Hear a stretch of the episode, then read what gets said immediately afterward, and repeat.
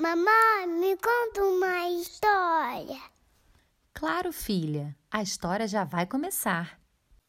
Aula de artes.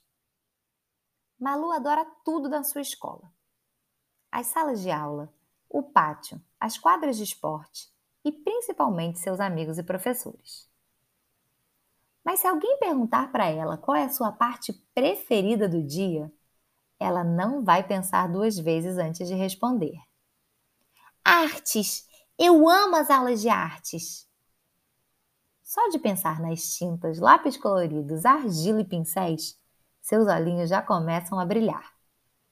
A ideia de poder criar tudo que sua imaginação permitir em uma simples folha de papel é mesmo fascinante. Os vários materiais a encantam também. Giz de cera, lápis de cor, tinta e as telas elas variam de tamanho, formato e até cor. Que incrível! Claro que colas coloridas, cartolinas, papel crepom e até purpurina também fazem parte desse universo que a Malu tanto ama. Mas além de colocar a mão na massa e pintar com seus alunos, a professora de artes da Malu aproveita seu tempo para ensinar para as crianças tudo sobre os grandes artistas de todos os tempos.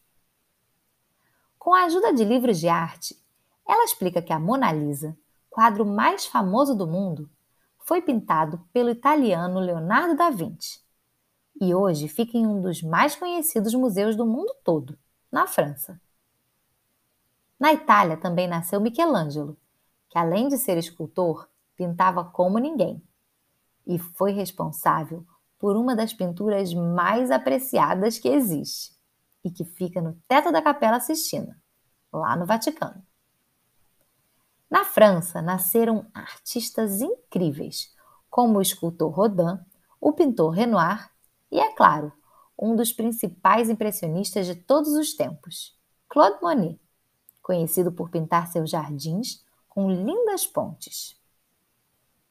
Na Espanha nasceram Salvador Dalí e Picasso, o primeiro tinha bigodes muito finos e engraçados e é considerado um dos principais pintores surrealistas, reconhecido mundialmente por pintar relógios derretendo.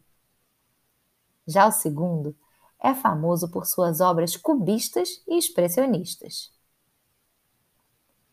Noite Estrelada é o nome de uma das principais pinturas de Van Gogh, nascido na Holanda mas ele também é conhecido pelos seus girassóis amarelos super vibrantes.